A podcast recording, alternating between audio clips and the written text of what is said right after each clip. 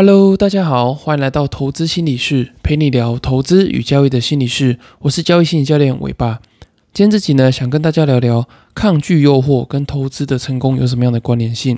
那在今天这集里面呢，我也会分享几个在投资跟交易过程中常见的这些诱惑，以及该如何去克服。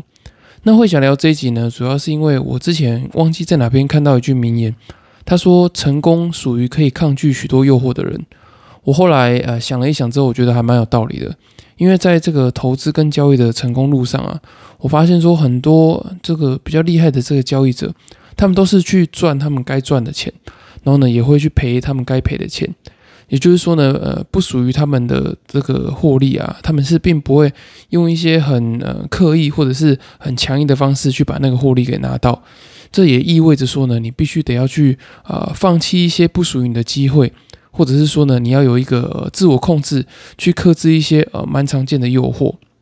这些诱惑其实，在我们投资的过程中，蛮常会遇到的。就是呢，例如说像呃我们常常听到的这个贪婪啊、恐惧、冲动等等的。所以呢，如果说你没有办法去克制这些呃情绪的干扰啊，或者是一些呃不属于于你的这种获利的诱惑的话，我觉得你很难在这个交易跟投资的过程中啊，保持一个比较冷静或者是理性的一个思考决策的这个状态。尤其是呢，有时候当市场的这个波动啊，出现一些呃不如预期，或者是说有时候大家不是会呃等这个美国的这个联准会他们去呃宣布一些呃不管是呃物价的这些指数啊，或者是对于这个利率的决策等等的。当这个消息一出来的时候啊，可能都会有一些非预期的波动产生。那如果说这些波动呢，并不是在你的这个交易计划之中的时候呢，诶，这个时候你可能就有点辛苦了，因为这时候突然来的这个呃，不管是大涨或是大跌，都会让你呃觉得说，诶，好像有一些机会可以去赚。可是如果说你原本的这个交易的计划，并不是要设定赚这些钱的话，其实你很容易在这个呃冲动的过程中会犯下一些错误。那为什么你会冲动呢？就是因为你没有办法去抗拒这些诱惑嘛。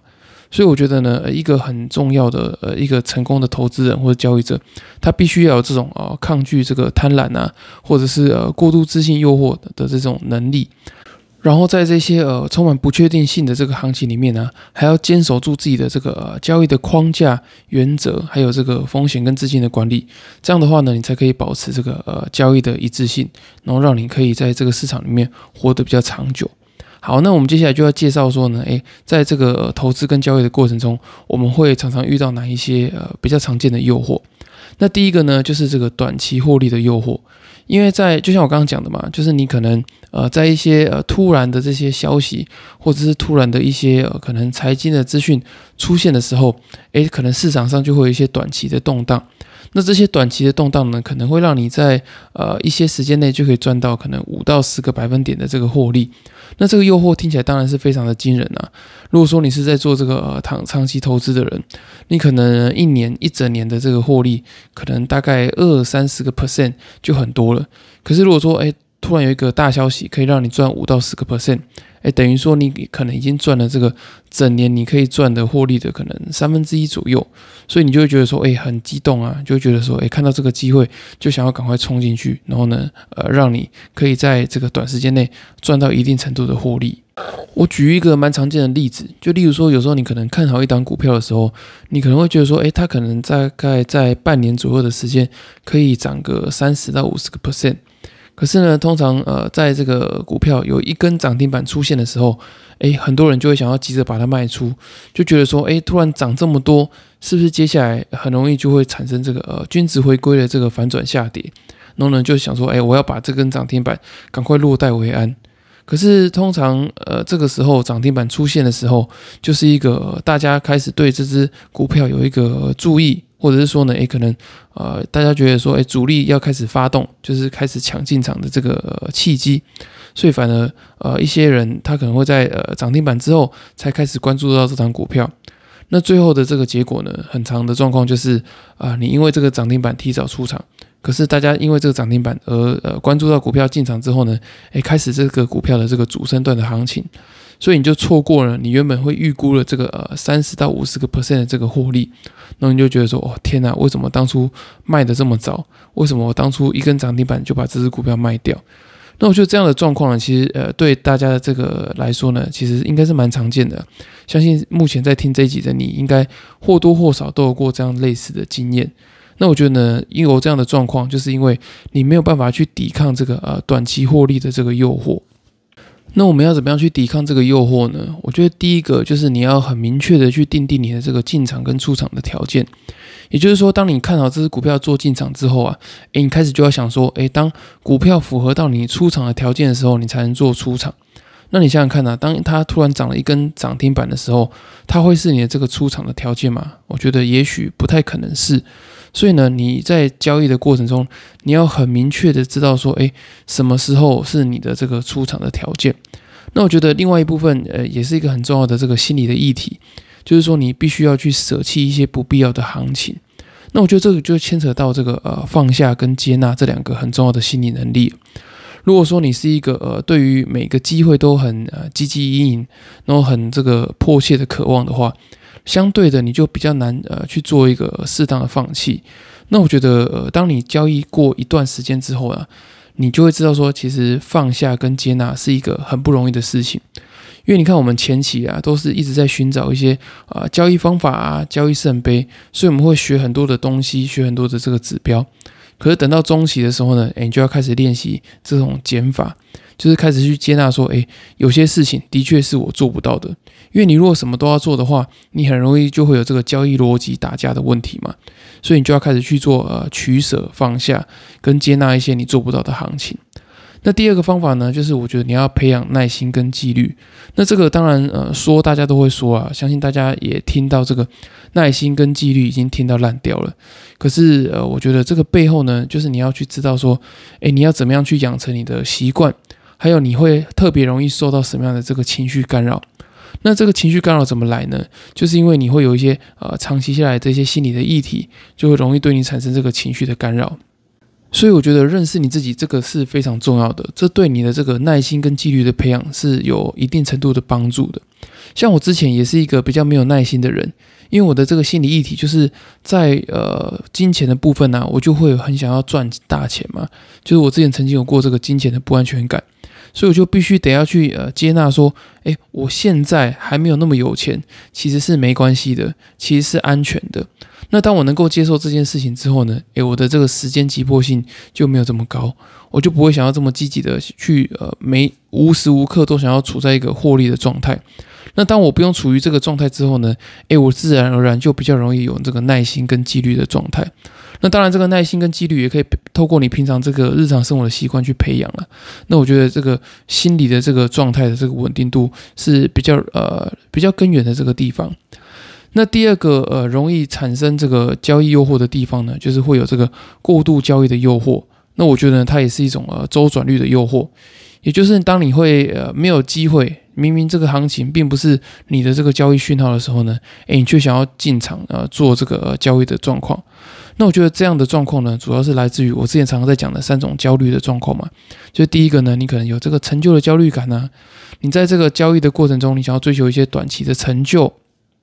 你可能想要透过交易的获利啊，去打脸那些啊可能看衰你或是呢呃瞧不起你的人，那或者是说呢，你可能会有金钱的焦虑感。像你如果说像我一样啊，会有这个呃金钱的不安全感啊，或者说你想要赚很多的钱，然后呢想要赶快提早退休，然后你很激进的想要在这个交易市场里面赚钱的话，你就会有这个金钱的焦虑感嘛。那最后一个呢，就是如果说你有金钱跟成就的焦虑感的话，你就特别会有这个时间的焦虑感，也就是你会希望说你每天都能够赚钱，甚至呢你会希望你每一个小时都能够赚钱，最后呢你就会强迫自己每一笔交易都要赚钱。那这对于你的这个呃胜率啊，还有交易的次数，其实都是一个很大的这个压力。所以因为这样的状况呢，你就会导致说你会有这个过度交易的状况。所以呃，这个过度交易的诱惑呢，就会时常变成是你的这个心理的议题。等于说你每次交易的时候，你都要去克服这个呃想要过度交易的冲动。那我们要该如何去克制这样的冲动呢？我觉得最重要的就是你要先呃专注在你这个交易的程序上。也就是说，你不能一直想着你要达到什么样的这个交易的结果。就是说，你不能想说，诶，我今天这一笔单我就是要赚到多少钱，因为赚到多少钱这件事情呢，并不全然是你能够决定的。这也跟市场出现的行情啊，跟你的这个策略有没有相符，我觉得这都是有关系的。所以你要去呃去彻底的去执行你的这个交易的程序，就是说该停损的时候停损，该进场的时候进场。然后呢，你要知道说，哎，你你这个交易的话呢，一天大概的这个交易频率大概是多少？因为你不可能要一个交易策略里面，呃每一天的每一个时候都有呃机会能够做进场，一定是某个行情的这个波动的样态出来之后，你才适合做这个进场的状况嘛。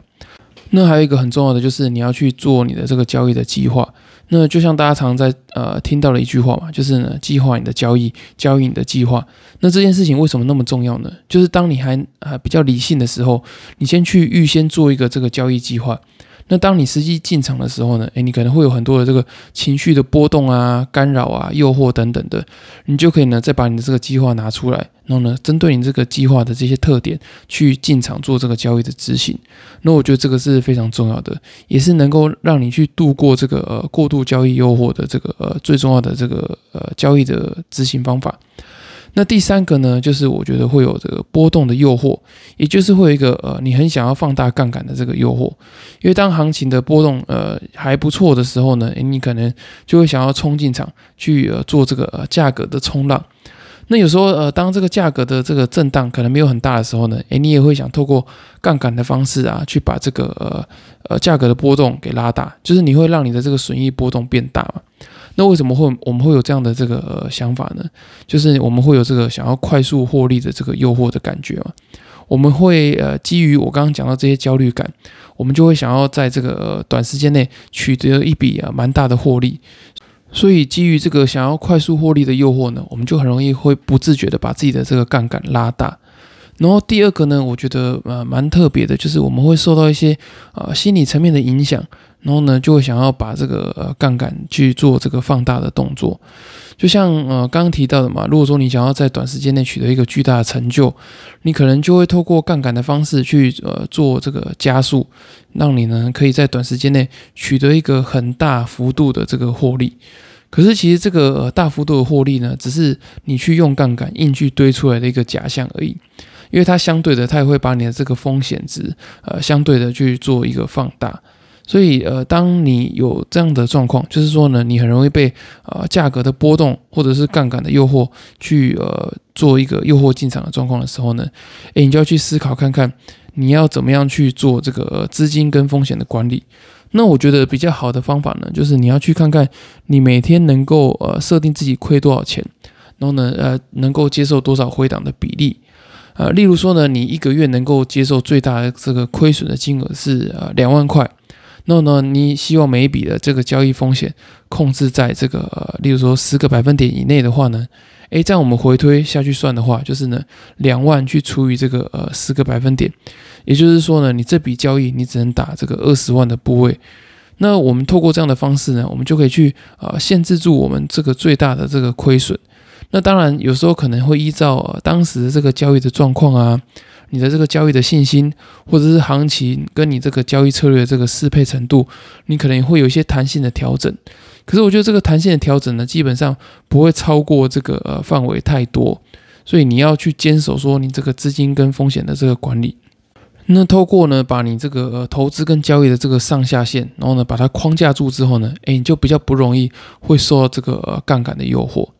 那最后一个诱惑呢，我觉得也是很常见的，那就是呃他人绩效的诱惑。你在这个投资跟交易的过程中啊，你一定会参加一些呃社群，或者特别是现在啊有很多的这个粉丝专业，或者是呃 FB 的社团，你就会看到许多人在贴这个对账单呐，或是跟你炫耀说他的交易绩效怎么样。那基于呢，我们人会有这个呃渴望成功，或是追求那种高回报的这个心理的这种想法。当我们看到别人有这种很很好的这个绩效或者对账单的时候，我们内心就会产生呃，不管是羡慕啊，或是嫉妒的这些感觉，甚至说你你会觉得说，诶，这个人能力明明就比我差那么多，为什么他能够赚到这些钱，我不能？所以你就会呃埋着头，然后呢，想要用很大的这个杠杆，或者很高的这个交易的频率呢，冲到市场里面。那我觉得这样的状况是非常常见的，所以你在这个交易的过程中，你要时时的去觉察自己，说，诶，有没有基于别人的成功，或者是别人贴出来这些对账单，让你产生这个呃交易的冲动？那我们要怎么样去克服这样的这个呃绩效，就是别人绩效的诱惑呢？那我觉得第一个呢，就是你当然要专注在你自己的投资目标嘛。就是我之前常提到，就是你不要跟别人比较，你要跟自己去做比较。那第二个呢，就是呃，你要去看别人交易的这个脉络是什么，就有可能他用的这个投资方法啊，或者说他用的这个交易的策略，本身在这个风险值上面来说，就是比你大的非常多的，就是他是用很大的这个风险去换相对应比较大的这个呃绝对的报酬。并不是说你这个绝对报酬输给他，就代表说，哎，你真的是输给他。也许你们的这个风险报酬比是相等的，只是他选择了一个呃风险呃比较高的这个光谱。那相对应的，他撑过之后，他当然能够换到一个比较大的这个呃风险的报酬。所以这个是其实是选择，而不是对错的问题。那最后一个部分呢，就是我觉得你要去建立你自己的自信心。因为当你会受到别人的这个绩效诱惑的呃心理干扰的时候，就代表你一定程度上来说呢，你可能没有这个足够的这个自信心啊，或者是你甚至可能会有一些呃自卑感等等的。所以当你去呃调整好自己的这个呃自信心的状态的时候呢，诶，你自然而然不会受到这个呃别人绩效诱惑的这个干扰。那分享完以上四个诱惑之后啊，相信你听到这边你一定也会有很有感觉，就是呢你一定呃或多或少经历过这四个诱惑的其中一个。呃，不管是呃他人绩效的诱惑啊，或者是说呢，哎，你可能对于这个杠杆会有一些诱惑，就是你会想要去追逐一个很大的杠杆，不管是用融资、期货或者选择权等等的。像我之前就有遇过这样的经验嘛，就是呃融资亏了之后呢，就去用选择权放大杠杆，想要把它赚回来。那也有些人呢会有这个过度交易的诱惑，他可能呢一个月交易一次，他可能不满足，就变一个礼拜，然后这边一个一天，然后再变成每个小时。那最后呢，他就一直在追求这些呃短期获利的这些诱惑，他再也没有办法回到这个呃长期的比较长周期的布局啊，或者是投资里面。所以这些诱惑其实都是非常常见的。那如同我一开始讲的那句话，就是呢，呃，成功是属于呃能够抗拒许多诱惑的人。所以如果说你能够去抗拒刚刚讲到这些诱惑，然后呢，专注在你自己的呃交易策略啊，或者交易的这个方法的话，相信时间一久的话呢，诶呃市场的行情跟获利自然而然呢会给你一个还不错的这个证明。那如果说你听完这集之后啊，诶，你发现说你自己好像还是没办法去抗拒这些诱惑的话呢，诶，我很推荐你去报名我在十月十五号在台北我有开设一堂交易心理的团体课程。那在这个课程里面呢，诶，你可以听到不同人，就是不同交易者或者投资人，他们在交易过程中可能遇到哪些诱惑的状况，然后呢，该如何呃去分辨说他背后的心理议题是什么。然后呢，再透过课程中中的这些呃教学，你也可以知道说呢，诶，怎么样发展你适合自己心理状态这个交易的策略？那为什么发展自己呃符合自己心理状态这个交易策略这么重要呢？因为你在执行上的这个心理阻力也会比较小。那心理阻力小呢，自然而然你比较能够去抗拒你在这个交易过程中会遇到的这些诱惑。那如果说你没有时间去报名课程的话呢，诶，也很推荐你购买我刚出版的新书《在交易的路上与自己相遇》。那在这个呃书里面呢，我也会写下许多我在交易路上遇到这些呃心理的问题，以及我去如何呃克服他们的。那相信你在这个看书的过程中，也会有许多这个呃交易心理的这个呃提升，然后你也知道说怎么样找到自己的这个交易心理优势。那如果说呢，诶，你不知道要怎么样去呃付费去报名课程或是买书，就是你现在没有这样的准备的话呢？也很欢迎你透过这个资讯栏的这个官方账号，你可以传讯息给我，跟我讲一下你目前遇到这个投资跟交易的心理问题是什么。那我想说，我可以帮你呃试着去探索看看，然后找到一个还不错的方法。那我也会有一个这个专门在讨论这个呃交易心理跟投资心理的这个群组，那里面有一个通关的密码，就是呢呃这个 Parkes 听众专属的，就是 PSY。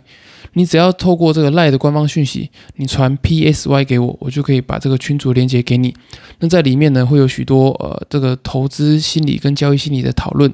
那么在这个讨论的过程中呢，诶，你可以找到适合你的方法。你也可以把你在交易跟呃投资过程中遇到的这些呃不舒服的这个感觉，跟我们大家做分享，然后呢做讨论。我觉得呃我的确在这个群组里面看到有些人呃获得一些不错的收获跟成长。